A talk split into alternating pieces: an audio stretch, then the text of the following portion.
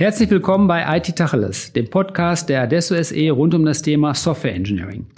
Heute unterhalte ich mich mit Amir Letken über ein Thema, das für uns Softwareingenieure auf jeden Fall spannend ist, nämlich so in etwa um das Thema Full Code versus No Code oder vielleicht spielt Low Code sogar auch noch eine Rolle. Aber bevor wir damit anfangen, lieber Amir, stell dich doch kurz mal vor. Ja, vielen Dank, Volker. Ich freue mich erstmal auf einen spannenden Austausch mit dir. Ich selbst bin bei Adesso seit zwei Jahren als Teamleiter aktiv und bin dort in vielen Projekten unterwegs, wo es genau um das Thema geht, mit No-Code, Low-Code Effizienzen zu steigern und dementsprechend Prozesse zu verschlanken. Na, wunderbar. Wir Softwareingenieure und Ingenieurinnen haben ja immer das Problem, dass wir schwer vermitteln können, was wir so tun. Deshalb fangen wir mit der Partyfrage an. Stell dir vor, samstagsabends 12 Uhr auf der Party, du hast noch Leute um dich rum, die wissen wollen, was du tust und fragen dich, sag mal, Low-Code, No-Code, was ist das überhaupt? Ja, das ist eine sehr spannende Frage, ähm, auf die ich auch gerne eingehe und die sogar um diese Uhrzeit auch auf einer Party gut erklären kann. Und zwar kann man sich das Ganze so ein bisschen vorstellen wie Lego-Bausteine, die wir zusammenklicken können und die am Ende dann auch Logiken abbilden können. Das heißt, ich kann relativ einfach, auch ohne großes technisches Verständnis, Prozesse abbilden, muss also gar nicht so stark in die Entwicklung rein oder auch Coding Skills haben und kann damit wunderbar halt wirklich Prozesse orchestrieren, mitnehmen. Also so klassisch von Daten aufnehmen, Daten optimieren, Daten auch modifizieren und dann dementsprechend weitergeben. Das ist so ein klassischer Prozessschritt dahinter.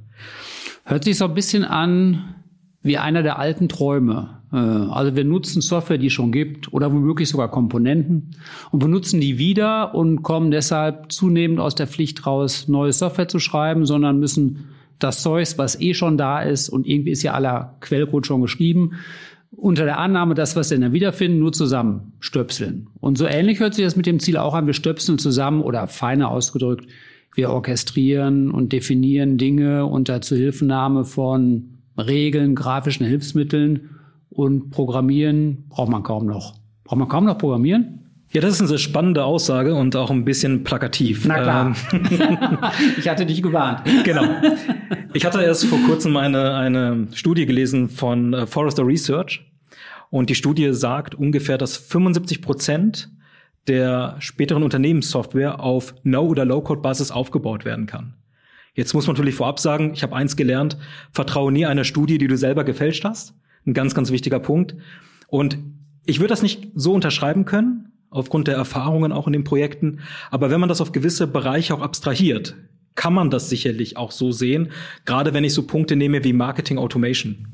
Und da bin ich mhm. genau an dem Punkt, ähm, wo auch du drauf eingegangen bist, gerade wenn ich von neuen Projekten spreche. Ich habe ja die Möglichkeit, gerade mit diesen No- und Low-Code-Plattformen Dinge zu adaptieren und damit auch skalierbar zu machen und damit auch relativ schnell Time to Market zu sein, also auch Geschwindigkeit zu gewinnen, indem ich auf vorhandene Schritte, die auch schon dort sind, zurückgreife, die vielleicht vorher noch gar nicht in dem Projekt oder beim Kunden berücksichtigt wurden. Hm. Hört sich auf der einen Seite unglaublich charmant an, hört sich für mich auf der anderen Seite aber auch nach großem Unheil an. Also warum großes Unheil? Wir stecken ja manchmal in so Projekten, wo es darum geht oder in denen es darum geht, Anwendungslandschaften zu modernisieren. Und dann haben wir einmal so die groben Blöcke, die so klassisch unter der Einflussnahme und Ägide der Enterprise IT stehen. Da weiß man so in etwa, was man tun muss, obwohl die natürlich auch nicht immer alle in einwandfreiem Zustand sind. Und dann gibt's ganz viel Zeugs drumherum. Also das, was dann da heute No-Code oder Low-Code wäre, war dann früher Schatten-IT, die sich viel in Excel widerspiegelte oder Visual Basic, das irgendwelche Angelernten geschrieben haben. Jetzt nichts gegen Angelernte, aber da kommt ja dann meistens äh, so Zeugs warum, das im Hinblick auf Wartbarkeit, Weiterentwickelbarkeit heute geschrieben und morgen schon Legacy-System ist. Wo ziehen wir denn die Grenzlinie? Du hast ja recht, sowas braucht man schon irgendwie. Aber wo ist denn die Grenze? Was ist denn weiter Gegenstand von ich sag mal, in Anführungsstrichen ordentlicher Programmierung und was ist Orchestrierung mit Low oder No Code? Also eine richtige Trennlinie könnte ich dir jetzt gar nicht direkt zeichnen, sondern man muss es wirklich individuell im Projekt sehen. Ähm, was das Thema Weiterentwicklung betrifft, das trifft ja genau auf diese Plattform zu, die mich dort weiter auch bringen. Auch gerade im Kontext von Enterprise-Architektur. Ähm, viele dieser Systeme bieten schon Standardkonnektoren an, die dementsprechend uns auch sehr gut weiterhelfen, relativ schnell um Systeme auch anzuschließen. Ähm, ich würde nicht den Weg mitgehen und sagen, ich gehe in ein Projekt und ich kann komplett auf Entwicklung verzichten. Absolut nicht, weil No-Code, Low-Code-Plattformen haben natürlich auch ihre Grenzen. Immer in Grenzen ihrer Machbarkeit, ihrer Steps, ihrer Entwicklungslogiken, die dahinter sind. Und zum Teil basieren ja auch diese Steps auf Entwicklungen. Beispielsweise klassische Dateneinnahme über REST zum Beispiel. Oder auch Berechnungslogiken, die ich brauche, die zum Beispiel auf den Plattformen die ich jetzt gerade nutze in den Projekten, auf JavaScript basieren. Also man braucht natürlich auch, auch Entwicklungen. Es wäre also famos zu sagen, man ersetzt damit den Entwickler. Ich sehe eher den Vorteil darin, dass man. Natürlich, klar. Deswegen da auch der Hinweis, ich glaube, der Blickwinkel muss geändert werden, weil viele glauben immer, dass man den Entwickler halt streichen könnte dadurch. Aber das ist genau nicht der Punkt. Man erleichtert dem Entwickler seine Arbeit. Weil gerade bei diesen repetiven Aufgaben und Prozessen, die man so hat, die immer wiederkehrend sind, genau da sehe ich Low-Code und No-Code gut platziert. Und der Entwickler kann in Projekten dann dementsprechend seinen Fokus auf komplexere, wertschöpfendere Themen legen und Schnittstellenprozesse, die er dann entwickelt und umsetzt.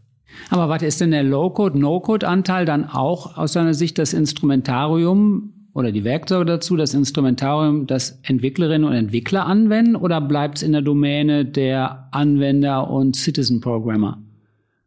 Nein, also ich persönlich sehe das sehr stark auch bei den Entwicklern. So ah, ist es okay. auch bei mir im Projekt. Wir gleisen das Ganze ein bisschen auf. Mhm. Ähm, damit verschwimmt auch die Linie oder beziehungsweise die, die Trennlinie zwischen Business-Fachbereich mhm. und klassischer IT-Abteilung. Mhm. Und was ich in den Projekten sehr stark feststelle, ist, dass auch die Kunden, die Fachbereiche immer mehr technische Kenntnis erlangen, auch mehr Verständnis bekommen und auf der anderen Seite auch die klassischen Entwickler auch Verständnis bekommen, wie Fachbereiche ticken, weil sie halt auch gerade bei diesen Low-Code, No-Code-Plattformen dieser prozessualen Sichtweise sind, solche Dinge mit aufzubauen und weiterzugehen. Okay, da müssen aber die Low-Code und No-Code-Programmer oder wie immer wir die jetzt nennen wollen, die brauchen dann keine full-fledged Entwickler mehr sein, oder? Die müssen jetzt keine Programmiersprache mehr ganz können. Die müssen dann in irgendeiner, also in der einzusetzenden Plattform Experte sein, Expertin sein und, und die bedienen können? Oder müssen die noch programmieren können im klassischen Sinne? So ganz, voll und ganz, mit kompletter Programmiersprache?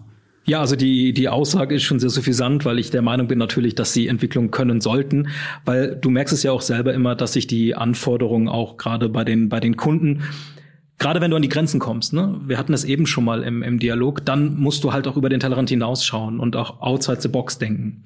Und deswegen ist es natürlich wichtig, dass der Entwickler auch voll ausgebildet ist in den Themen, in den Sprachen dahinter. Okay, du sagst also, der muss, der, der muss schon alles können und auch richtig programmieren können, damit er die Trennlinie dessen, was er mit einer kompletten Programmiersprache und mit Low-No-Code-Werkzeugen macht, ordentlich ziehen kann. Ja. Okay. Okay, auf die Gefahr, eine Nervensäge zu sein, meinst du, wir können mal versuchen, No-Code und Low-Code auseinanderzuhalten? Weil wir bisher haben wir es ein bisschen schlampig gemacht. Also ich auch gerade in den Fragen. Aber ist der vielleicht nochmal ein Unterschied oder ist das auch fuzzy? Ja, also wir haben ja die Situation, dass wir bei No-Code wirklich auf die einzelnen Steps zurückgreifen, die ja schon wirklich die Logiken beinhalten, die dementsprechend relativ zusammengeklickt, jetzt sind wir wieder bei dem Partybeispiel der ja, Lego-Bausteine, mhm. auch schon wirklich Logiken komplett durchgehen. Ähm, ich selber stelle in den Projekten aber immer wieder fest, dass wir eher im Low-Code-Bereich unterwegs sind. Gerade wenn es um Logiken geht, wie bei den Versicherungen, wenn wir Tarifierung haben, wenn wir die ganzen Logiken hinter haben. Oder aber auch im, im Flottenbereich, in dem ich gerade auch unterwegs bin, wo wir natürlich dann die ganze Preiskalkulation der Fahrzeuge auch dahinter haben. Das heißt, da rutscht dann schon auch nochmal eine Quellcodezeile rein. Das ist jetzt nicht nur klicken, sondern auch nochmal klicken und genau. Integration Glue programmieren, sowas. Also da muss man schon ein bisschen programmieren bei, bei Low. Und bei No bleibt es beim Klicken. Das stimmt, ja. Okay. Sag doch mal ein paar Beispiele von Plattformen, die da eine Rolle spielen. Also entweder deine Lieblingsplattform oder ein paar, von denen du denkst, die sollte man schon mal gehört haben oder wo man hingucken kann. Ja, also sehr bekannt ist natürlich äh, die Salesforce-Thematik, die wir oft hier bei uns im Hause haben. Und aktuell gerade stärker im Aufbau bei uns auch die Plattform der BSI, die sogenannte Customer Suite mhm. über der ich die Möglichkeiten habe. Also jetzt nicht Bundesamt für Sicherheitsinformationstechnik, sondern der CRM-Anbieter. Genau, die Schweizer mhm. Kollegen. Okay. Danke für den Hinweis. Darauf stoße ich nämlich so häufig, wenn ich davon erzähle.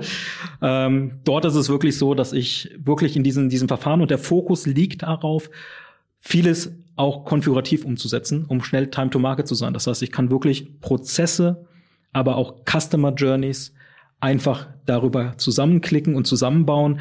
Geht sogar auch in Aspekte rein von künstlicher Intelligenz. Wir nutzen sogenannte Brains, mit dem beispielsweise Input-Management gesteuert werden kann, aber auch Entscheidungen getroffen werden kann. Wir nutzen es auch im Kontaktbereich, beim Reinforcement Learning, also Feedback-basiertes Lernen, aber auch seit diesem Jahr sehr stark bei dem Thema Enterprise. Dort gibt es dann die Möglichkeit, relativ plain auf JavaScript-Basis auch Schnittstellen oder auch APIs bereitzustellen. Mhm, aber so andere Plattformen wie Serviceware, OutSystem, Mendix, ServiceNow, Pega, das wäre alles, was in der Kategorie, ich meine, die sind, ist ja schon eine große Bandbreite. Also Pega und Salesforce auf der einen Seite würde ich vielleicht noch mal ein bisschen differenzieren jetzt von Serviceware und Mendix, aber sei es drum, tun wir alle mal in einen Topf. Das sind alles Plattformen, bei denen man nicht jedes Stück Software von Grund auf programmieren muss, sondern auf vordefinierte Komponenten, Schnittstellen, Methoden zugreifen kann, um dann zu klicken oder per äh, Klebecode zu verbinden. Genau. Okay, gut. Also haben wir schon mal eine ganze Reihe. Jetzt für mich die entscheidende Frage gerade bei dem Glücklichmachen von Low-Code und No-Code, also nee, bei dem Glücklichwerden mit Low-Code und No-Code ist die, ich habe ein Projekt vor der Brust, guck mir das mal irgendwie an, sag uns gerne wie äh, und entscheide dann, den Teil machen wir eher per Programmierung, da wird zusammengeklickt, damit wird mit Regeln verbunden. Hm, also da braucht man eine Projektmethodik fast und in den frühen Phasen des Entwurfs oder zumindest mal der Architektur, äh, zumindest mal eine Leitlinie, wie man Teile auseinanderhält, die dann mit den unterschiedlichen Instrumentarien bearbeitet werden. Heuristisch kann einem immer jeder eine Geschichte erzählen, wie er es bei sich im Projekt gemacht hat. Siehst du denn die Chance, da einen wirklich methodischeren Anteil reinzukriegen? Ja, also wir machen es so in den Projekten, dass wir den zwei Teamgedanken leben. Das bedeutet, wir haben einmal ein Team, was sich wirklich mit IT und der Entwicklung auseinandersetzt und ein Team, was fokussiert den Blick auf die fachlichen Herausforderungen der Projekte setzt. Und gerade aus diesem fachlichen Aspekt habe ich genau die Schnittstelle, wo ich rausfiltern kann und sehen kann, wo es dann auch stärker gegen No-Code geht und Low-Code. Und wir das dann dementsprechend mit dem IT-Team, wenn man es so nennen darf, dann abgleichen. Also wir haben natürlich ein Team, aber thematisch trennen wir das so ein wenig. Und somit spielen wir dann auch gerade in Angebotsphasen dann auch die Themen rüber, schauen uns das nochmal auch technisch an, von der Umsetzung her und beachten natürlich dann auch die, die Anforderungen der Kunden, wie schnell soll auch ein Artefakt als Beispiel dann geliefert werden. Hm. Ja, hat mich noch nicht ganz überzeugt, wenn ich ehrlich bin. Ich hätte jetzt gedacht, wenn man dann die unterschiedlichen Kompetenzträger dabei hat, und mit denen gemeinsam versucht, auseinanderzufieseln, was jetzt per Low-No-Code passiert oder noch besser per No-Code, per Low-Code und per Full-Code, dann fangen die an, gegeneinander zu balgen, oder? Da hat doch jeder seine Vorlieben und, und natürlich geht alles mit Programmierung und wahrscheinlich kann man auch ganz viel, zumindest mit Low-Code machen, ohne Full-Fledged Programming.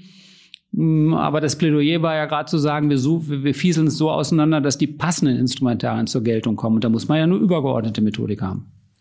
Ja, das haben wir natürlich auch bei uns, indem wir uns auf die Lösungen auch spezialisieren bei Adesso. Dass wir also genau die Units auch haben, die sich bewusst damit auseinandergesetzt haben und die bei Bedarf dann zugenommen werden können, so wie es ja gerade auch in meinem Thema ist. Nee, lasse ich den noch nicht vom Haken. Da müssen, okay. wir, da müssen wir noch mal einmal ran. Nehmen wir ein Beispiel. Wir kommen jetzt in eine Projektsituation, und das ist jetzt mal gerne was Oberflächenintensives und irgendwas auch noch mit CRM und E-Commerce, also irgendwie sowas mit begrenzter Businesslogik, aber mit, mit viel Oberflächen dabei.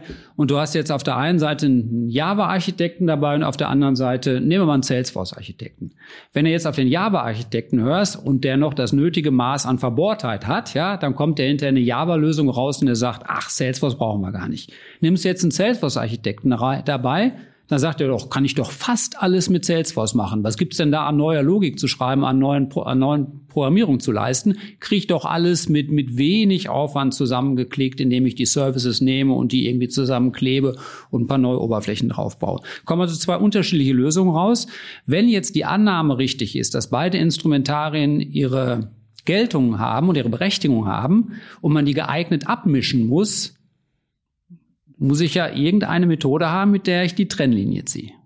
Kann ich nicht den einen fragen oder den anderen. Da kommen dann äh, monolithische Lösungen aus der jeweiligen Gedankenwelt des Betroffenen raus.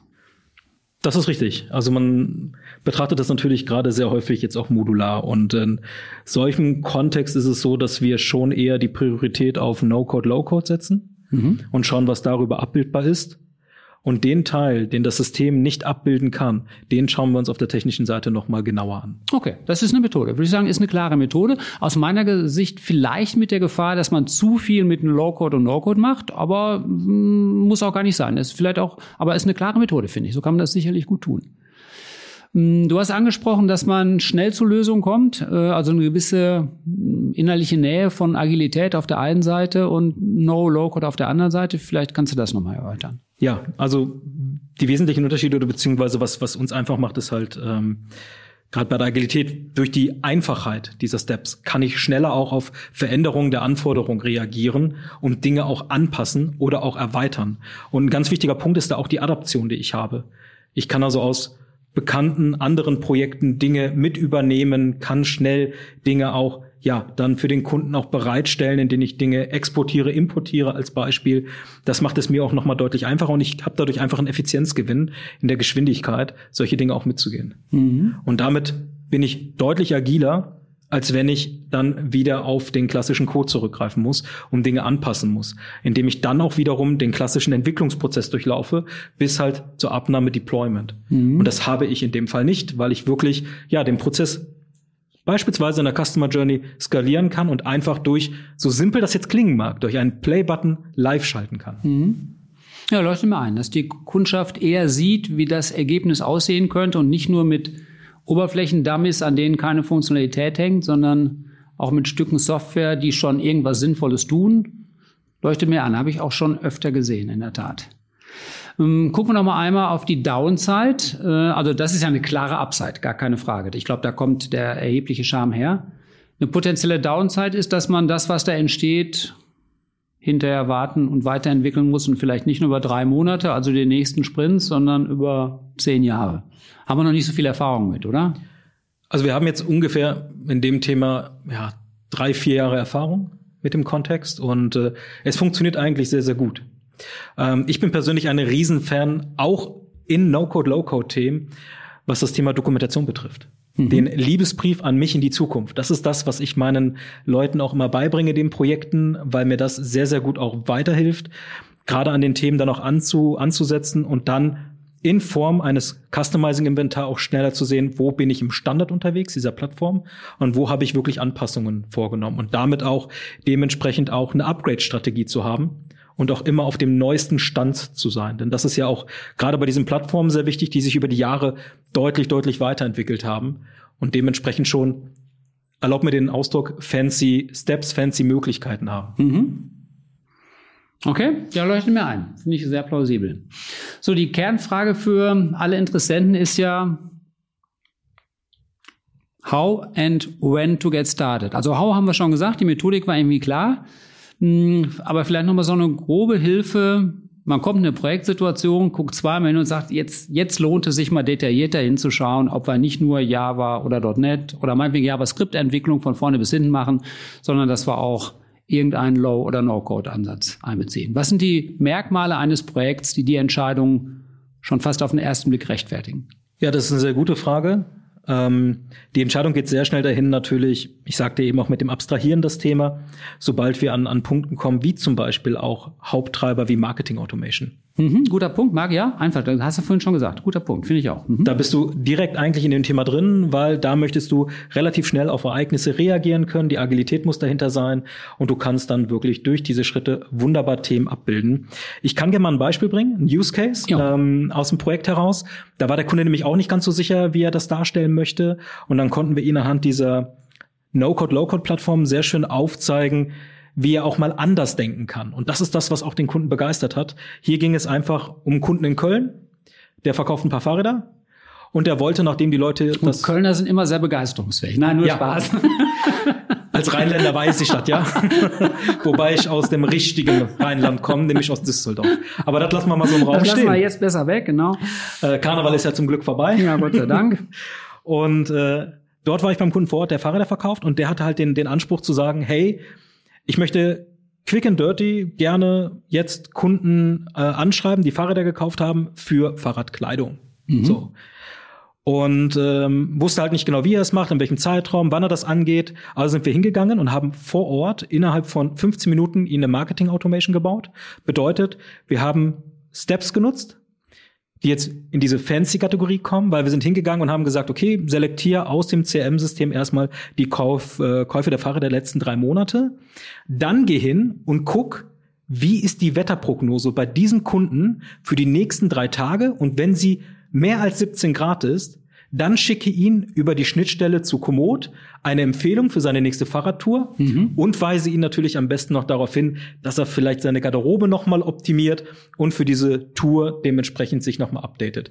Also ist der Kunde ganz anders abgeholt und genau im richtigen Moment. Denn wenn ich jetzt einen Newsletter bekomme, der mir sagt, hey, der Sommer steht vor der Tür, kauf dir bitte neue Fahrradkleidung und ich weiß nicht, wie es dir ging, aber heute Morgen musste ich kratzen, dann hätte ich diesen Newsletter relativ schnell Ablage P gebracht. Mhm. Sehr schönes Beispiel. Pa pa passt auch perfekt zu meiner Einschätzung, aber du hast es überzeugend vorgetragen.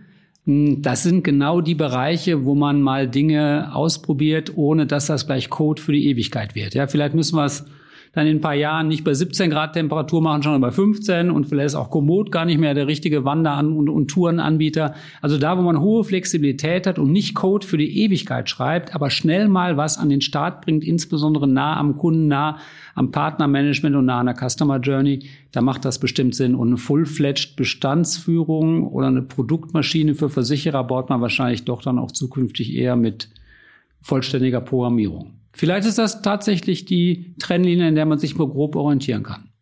Ja, ist ein schönes Ergebnis. Amir, hast du für unsere Zuhörerinnen und Zuhörer noch ein paar Hinweise, was wir an Literatur oder mh, hm, Blogs, Videologs zur Verfügung stellen können? Hm, sonst machen wir es anschließend, wie du möchtest. Möchtest du jetzt schon nennen, sonst tun wir es hinterher auf die Homepage. Ja, sehr gerne. Ich stelle da gerne einiges bereit. Äh, sehr spannend ist natürlich immer das CX-Trendradar zu verfolgen gerade da auch zu sehen, wo wir die, die Cases, die Ansätze haben. Ansonsten priorisieren wir das Thema ja auch gerade auch bei Adesso nochmal neu, indem wir das auf die Technologieseite auch mitbringen. Auf unserer Seite auch nochmal darauf hinweisen. Ansonsten können die Zuhörer, wenn es sie interessiert, auch sehr, sehr gerne auf mich zukommen. Ja, wunderbar. Das ist ein großartiges Angebot. Ich danke dir recht herzlich. Das war ein kontroverses Gespräch. Das war so angelegt. Und ich finde, du hast alle meine Fragen, selbst wenn sie ein bisschen pointiert und frech waren, perfekt gekontert und beantwortet. Dafür vielen Dank. Für unsere Zuhörerinnen und Zuhörer verweise ich nochmal auf unsere Landingpage www.adesso.de slash podcast. Da finden wir alle Informationen zu dem, was wir heute besprochen haben und auch zu unseren sonstigen IT-Tachelissen. In dem Sinne, bis die Tage.